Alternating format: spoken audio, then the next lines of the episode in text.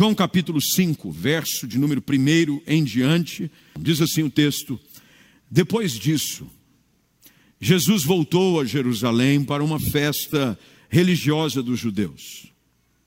Dentro da cidade, junto à porta das ovelhas, ficava o tanque de Betesda, com cinco pátios cobertos.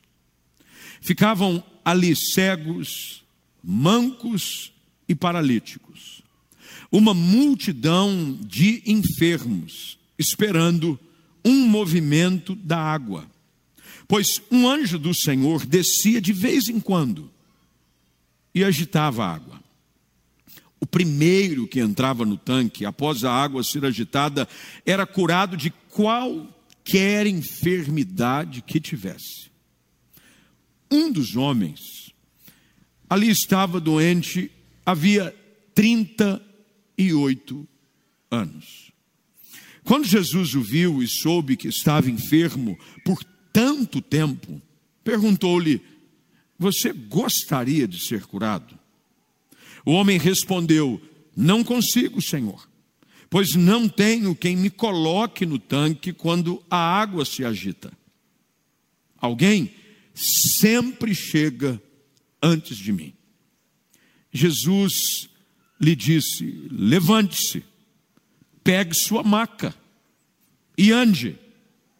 No mesmo instante, o homem ficou curado. Ele pegou a sua maca e começou a andar. Uma vez que esse milagre aconteceu no sábado, os líderes judeus disseram ao homem que havia sido curado: Hoje é sábado a lei não permite que você carregue essa maca. Mas ele respondeu: O homem que me curou disse: pegue sua maca e ande. Quem foi que disse uma coisa dessa? perguntaram eles. O homem não sabia, pois Jesus havia desaparecido no meio da multidão. Mais tarde, Jesus o encontrou no templo e lhe disse: Agora você está curado. Deixe de pecar, para que nada pior lhe aconteça. O homem foi até os líderes judeus e lhes disse que tinha sido Jesus quem o havia curado. Não sei quantos sabem, mas desde o início, é, do envolvimento da cultura grega, que se mistura muito com a cultura judaica, tanto é que a língua oficial, a qual inclusive é usada para escrever é, os evangelhos e também as epístolas, produziu um certo sincretismo religioso nas pessoas. O texto diz que havia uma cultura, uma tradição, de que num lugar específico, esse lugar chamado Tanque de Betesda, dentro da cultura popular, acreditava-se que de tempo em tempo algo diferente, sobrenatural acontecia. A água mexia. E ela não mexia à toa, ela mexia porque vinha um anjo. Olha que coisa, um anjo vinha. E ele mexia a água. Não se sabe se ele mexia com a mão, se ele mexia com o pé se ele mexia com a vareta, eu sei que a água mexia. E o sincretismo, a fé popular, havia espalhado a crença de que o primeiro que pulasse na água era curado de qualquer enfermidade. Bem, o caso aqui em particular era esse. E você percebe que era uma tradição extremamente propagada, que muita gente cria nela. A Bíblia diz, e eu espero que você acompanhe, tanto você em casa, como você aqui presente, com a sua Bíblia aberta, de que ficavam ali, segundo o texto diz no verso de número 3, uma multidão de enfermos. Era muita gente que acreditava naquilo que se havia espalhado. De vez em quando, algo de diferente acontecia. No meio dessa multidão de anônimos, há um outro homem anônimo também, que tem a sua história destacada da dos demais. Todos esses tinham os seus males, as suas dificuldades, os seus problemas. Mas esse homem em particular, que nós não sabemos muito sobre ele, sabemos apenas de que ele cria e esperava que algo diferente acontecesse, e a sua espera era uma espera longa. Ele não esperava apenas há um pouco tempo, ele esperava muito tempo 38 anos. Quando você começa a falar sobre espera, sobre acreditar na possibilidade de mudança, esse homem é um exemplo a ser imitado. Muita gente pega a história e tenta configurá-la como esse homem sendo um homem cético. Ele não era. Se tinha tudo a respeito desse homem que não era, era a sua falta de fé. Pelo contrário, ele acreditava que de alguma maneira, alguma hora, a sua sorte iria mudar. Quando você olha para a história dele, a gente se identifica bastante com ela. Porque no terreno comum desse pátio que a Bíblia chama aonde havia uma multidão de cegos, mancos e paralíticos, e enfermos de todas as sortes de males, nós nos identificamos com ela.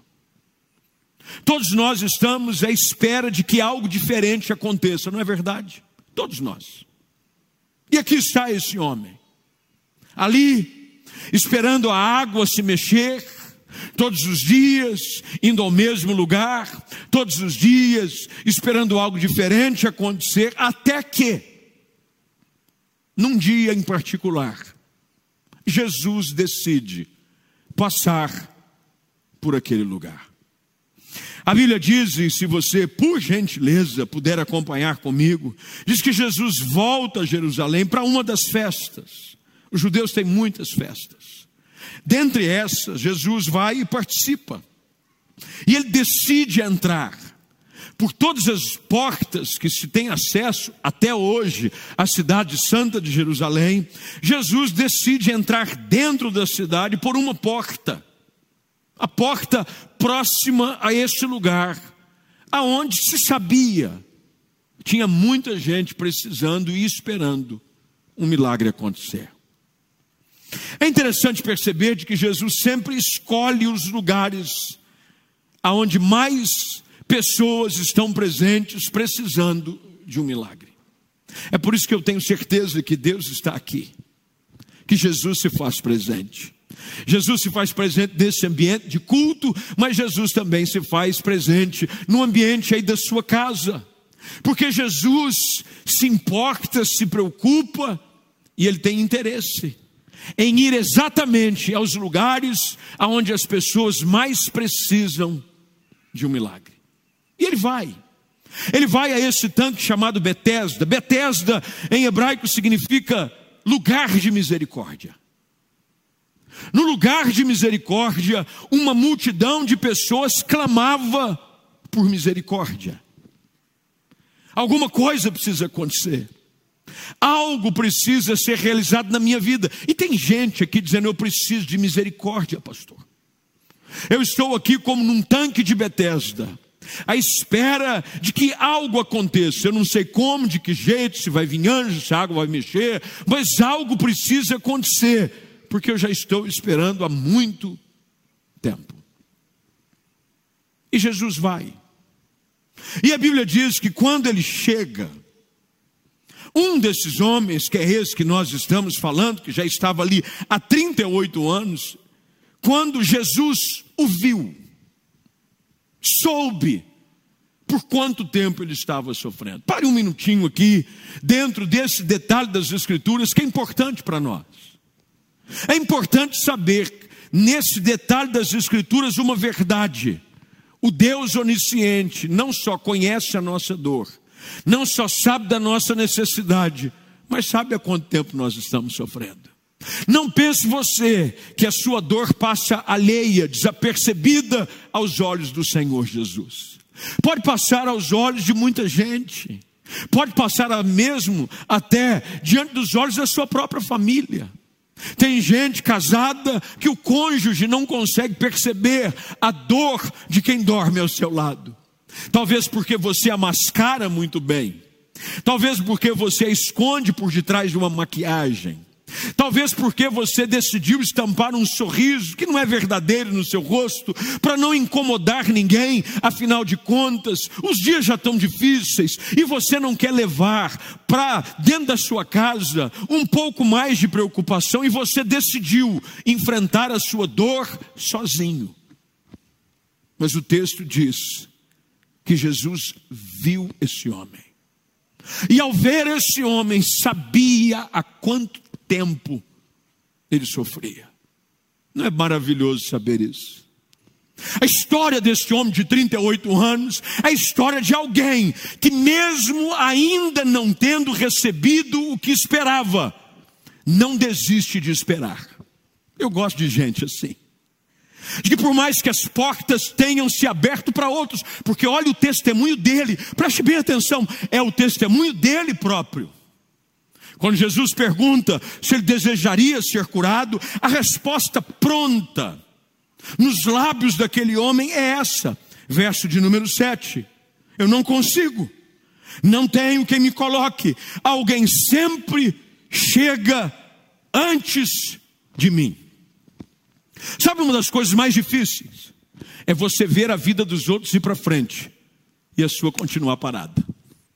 Ao mesmo tempo, em que ele fica feliz com o interesse de Jesus. Veja, ele não sabia quem era o homem que havia se aproximado dele. É importante você ler o texto com toda atenção para saber de que mesmo depois que ele foi curado, ele não sabia quem era Jesus.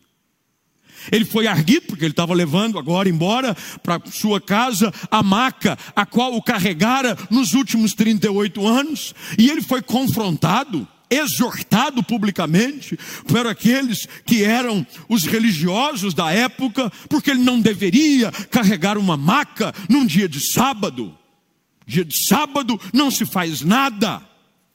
Ele disse: Quem foi que mandou você fazer isso? Eu não sei, parecia um homem lá disse que era para eu levantar, pegar a maca. Eu fui. Ele não sabia quem era. Quando Jesus se aproxima do homem, prostrado, no chão, Ele responde: Eu não consigo. O testemunho desse homem é um testemunho misturado de fé e frustração. Fé, porque a fé dele era uma fé prática. Ele não desistia, mas ao mesmo tempo, frustrada. Eu não consigo. Ele dizia: Eu não tenho quem me coloque no tanque. Não tem ninguém. Você já tentou enfrentar as suas lutas e se enxerga sozinho? Ninguém para te ajudar. Pelo contrário, gente próxima a você parece que tem uma facilidade de querer fazer desanimar. Ah, se eu fosse você, eu já tinha largado. Se eu fosse você, eu já tinha desistido. Se eu fosse você, eu já tinha jogado tudo para o alto. É difícil quando você sozinho continua acreditando no seu milagre. No início, normalmente, nós encontramos aqueles que se empolgam conosco. Mas com o passar do tempo e com a espera, nós olhamos para nossa própria realidade e nos vemos exatamente igual o texto diz. Eu não consigo porque eu estou sozinho. É aqui que a presença de Jesus começa a fazer toda a diferença. A presença de Jesus num cenário de solidão, de frustração, de confissão, de impotência. Eu não consigo. Não é que eu desisti mas eu não consigo. Vem Jesus e se mostra o amigo sempre presente nas horas de dificuldade. Jesus sempre vai manifestar a Sua presença na nossa vida quando nós confessamos que sozinhos não conseguimos. Quem sabe o início da transformação da sua vida hoje à noite não começa exatamente com a sua compreensão de que sozinho você não consegue. Talvez a sua espera e a sua frustração seja exatamente gerada através dos anos por você confiar apenas em si próprio. Você ainda acha que vai mudar a realidade da sua família sozinho. Eu ainda dobro esse homem. Eu ainda consigo fazer aquilo que eu tanto esperava. E você se depara continuamente com a frustração de perceber, mas não aceitar, de que sozinho você não consegue. Tem gente querendo viver vida de santidade sozinho. Não foram uma nem duas, mas centenas de vezes, até aqui na minha caminhada ministerial, que eu já ouvi de pessoas, pastor, eu estou tentando viver uma vida santa, eu estou tentando viver uma vida que agrade o Espírito Santo, eu estou tentando viver uma vida que tudo honre ao Senhor, mas eu não consigo, e eu sempre pergunto: você está tentando sozinho? Com suas próprias forças? O próprio Senhor Jesus disse aos discípulos, e a gente encontra isso no relato de Atos dos Apóstolos, quando ele orienta aos seus seguidores a não saírem de Jerusalém, sem que antes do alto recebessem o Espírito Santo. Jesus estava dizendo aos seguidores, discípulos, apóstolos: não tentem fazer nada sozinho, sem que do alto recebam poder.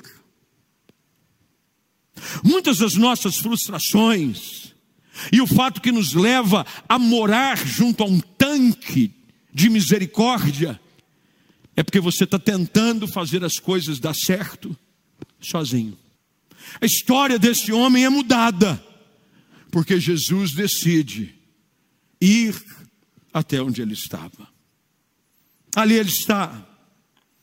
E quando ele confessa a sua frustração a uma palavra de restauração. Todas as vezes que você confessa a sua dependência de Deus, Deus vem e intervém nas áreas que você não consegue vencer sozinho. Pastor, eu, eu não consigo mais. Mas não diga para mim, diga para Deus. Diga, Senhor, eu estou cansado. Sozinho eu não consigo. Eu preciso da tua ajuda. Eu preciso da tua graça. Lembre-se do texto em que Paulo roga, não uma nem duas, mas três vezes, para que um espinho que havia sido colocado na sua carne, mensageiro de Satanás, para o esbofetear, e ele pede para que fosse tirado, porque ele diz: Eu não aguento lidar com esse problema sozinho, eu não consigo.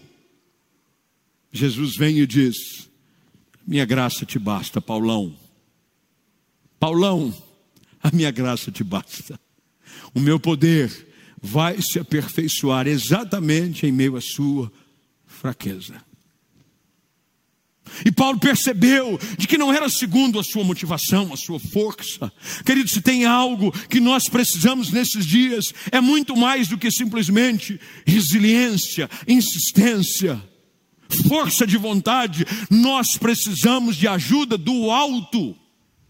Salmo 121 diz: Elevo os meus olhos para os montes, é de lá que vem socorro. Esse homem, há 38 anos, finalmente percebeu de que a ajuda que ele tanto precisava havia chegado. A ajuda que você tanto precisa chegou para você hoje à noite.